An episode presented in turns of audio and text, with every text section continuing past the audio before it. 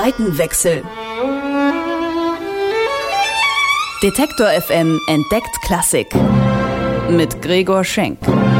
Präsentiert vom Gewandhaus zu Leipzig. Ich lebe Musik. Popmusik. Das ist mein Beruf. Ich bin Musikjournalist. Aber was ist da drüben? Auf der anderen Seite. E-Musik? Hochkultur? Ist das wirklich so angestaubt, wie es klingt? Früher mussten die Leute ja auch zu irgendwas raven. Wie geht Klassik? Das will ich rausfinden. Deswegen gehe ich dahin, wo Klassik gelebt wird. Ins Gewandhaus. Zeit für einen Seitenwechsel. Heute junge Solisten und Dirigenten erobern die Konzertsäle.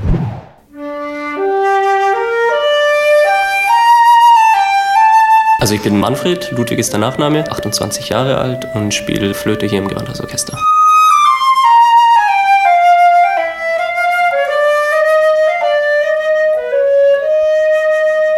Ich habe vor drei Tagen jetzt meinen unbefristeten Vertrag unterschrieben, bin jetzt bis zum Rentenalter angestellt. Mit 28 festangestellt in einem renommierten Orchester. Für Manfred Ludwig läuft's wie geschmiert. Und für manchen Musiker aus dem Pop-Business klingt das nach Luxus, eine Festanstellung. Der Weg dahin ist aber gar nicht so einfach. Ein abgeschlossenes Studium ist schon mal Grundvoraussetzung. Je renommierter die Musikhochschule und die Professoren, desto größer sind die Chancen auf dem Orchesterarbeitsmarkt. Jahr für Jahr strömen junge Absolventen an die Konzerthäuser und bewerben sich auf freie Stellen. Mit den richtigen Stationen im Lebenslauf und ein bisschen Glück wird man zum Vorspiel eingeladen. Es ist wie in fast jeder Branche, der Konkurrenzdruck ist ganz schön groß. Deswegen lernt man früh, möglichst schnell musst du dich durchsetzen, musst du dir auch einen eigenen Stil, eine eigene Persönlichkeit zulegen, um aus dieser Masse an Mitbewerbern herauszustechen, weil du hast nur diese paar Minuten auf der Bühne. In der ersten Runde ist das Vorspiel meist noch hinterm Vorhang, aber wenn du es mal in die zweite Runde geschafft hast, musst du einfach sowohl musikalisch als auch irgendwo persönlich überzeugen, weil die Leute hören dich jetzt vielleicht nicht sprechen, aber sie stellen natürlich irgendwo auch nicht nur den Musiker, sondern auch den Kollegen ein. Ludwig ist im Gewandhausorchester angekommen, als Musiker und Kollege.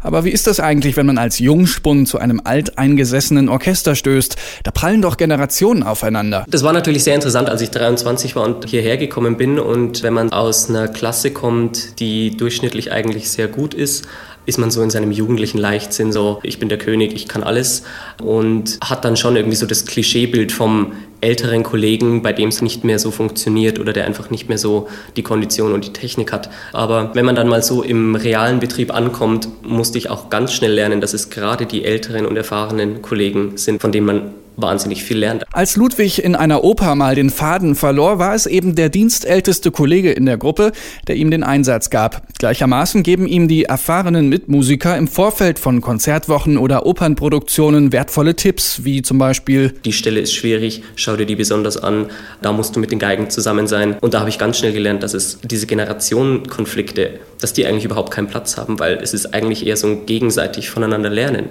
Ich habe auch gemerkt, dass dadurch, dass ich als Junge irgendwie so frisch aus dem Studium und noch so beschwingt und man spielt alles zum ersten Mal und die Kollegen spielen zum hundertsten Mal Schwanensee und man setzt sich in die Probe und sagt so, wow, Schwanensee, cool, finde ich total tolle Musik, dass man dadurch auch dann die älteren Kollegen wieder mitreißt. Und so profitieren beide Seiten vom Orchesternachwuchs und wenn es doch mal wackelig wird, steht vorne ja immer noch der alte, erfahrene Dirigent. Denkste. Mitunter stehen da Mitzwanziger, die schon Orchester auf der ganzen Welt unter ihren Fittichen hatten. Der Franzose Lionel Brenier ist so ein junger Dirigent. Mit gerade mal fünf Jahren ging er an das Konservatorium in Nizza. Schon mit 14 hat er in Paris dirigieren gelernt. Und wenn er mal nicht im Konservatorium war, fand man ihn in den Konzertsälen von Paris, wo er den großen Dirigenten und Orchestern zuschaute. Well, everything has been going very smoothly. I mean, and uh, I have had uh, many years of studying because I started when I was five in the conservatoire in Nice and then when I was 14 in Paris. But during those studying time, I was always going to orchestra rehearsals and orchestra concerts. I loved it. And when I was not at the conservatoire, I was always in the concert hall in Paris, watching the conductors and watching the great orchestras. Heute dirigiert Branier das Los Angeles Philharmonic Orchestra, ist designierter Chefdirigent der Züricher Tonhalle und debütiert demnächst auch im Gewandhaus. Wie kann man bitte schön mit 26 26 so eine große Nummer sein im Dirigentenmetier? What is the most important is to be passionate about music and about life. And for me, when I open a score, I love it. It's my life and I love it to study scores and be in contact uh, with orchestras.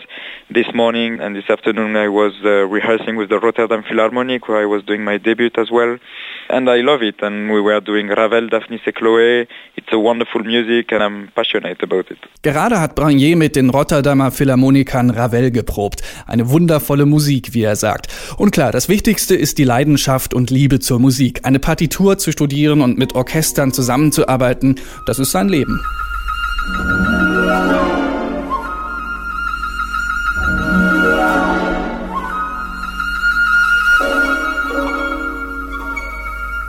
Um da hinzukommen, wo Branier jetzt ist, bedarf es schon eines großen Talents.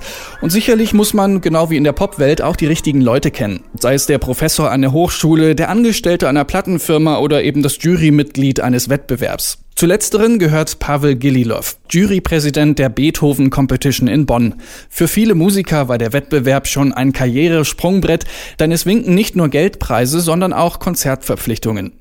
Gililov sagt, wenn ein Musiker mit viel Überzeugung spielt und alle Fäden, die sich durch das Stück ziehen, verstanden hat, hat das eine enorme Wirkung. Aber es gibt Pianisten, die spielen auch alles sehr korrekt und sehr richtig, aber sie haben schwache Ausstrahlung. Die sind dann fürs Podium, für Konzertberuf nicht so sehr geeignet, weil sie können nicht eine große Menge von Leuten so mit auf die Musikreise nehmen. Sie können als Lehrer tätig sein und insgesamt als Kulturträger, aber nicht als große Solisten. Und dann wiederum gibt es Menschen wie Lionel Branier Grenier. Es gibt Menschen, die ich als alte Seelen betrachte. Das sind Menschen, die von kleinem Alter hier schon eine enorme Erfahrung in sich tragen und so eine gewisse Weisheit. Das ist ein ganz besonderes Talent. Ich nehme an, dass der gehört auch dazu. Aber wie ernst können Musiker einen Dirigenten nehmen, der vom Alter her deren Sohn sein könnte? Branier sagt, Musiker schauen nicht auf das Alter des Dirigenten. Sie interessiert, was der Dirigent will und wie gut er die Partitur kennt. Musicians don't really look at the age of the conductor, but they just want to know what the conductor wants and how well he knows the score. My vision of conducting is to never be like a dictator, but we, you know, we make music all together with the musicians. But when they feel that the conductor knows exactly what he wants and knows how to obtain it, then usually they always give their best.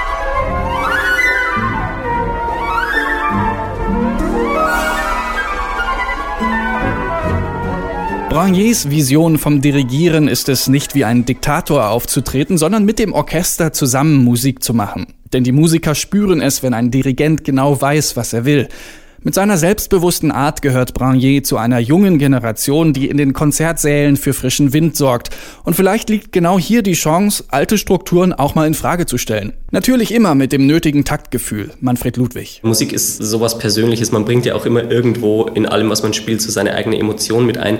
Und wenn man dann irgendwas anders empfindet oder es anders gestalten möchte, dann muss man da natürlich sehr diplomatisch vorgehen, um das zu äußern und dann irgendwie vielleicht auch zu sagen, ich möchte das jetzt mal anders machen, als man es die letzten, meinetwegen, zehn Jahre gemacht hat.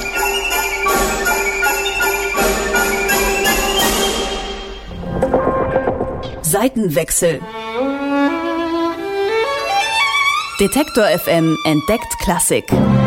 Mit Gregor Schenk. Präsentiert vom Gewandhaus zu Leipzig.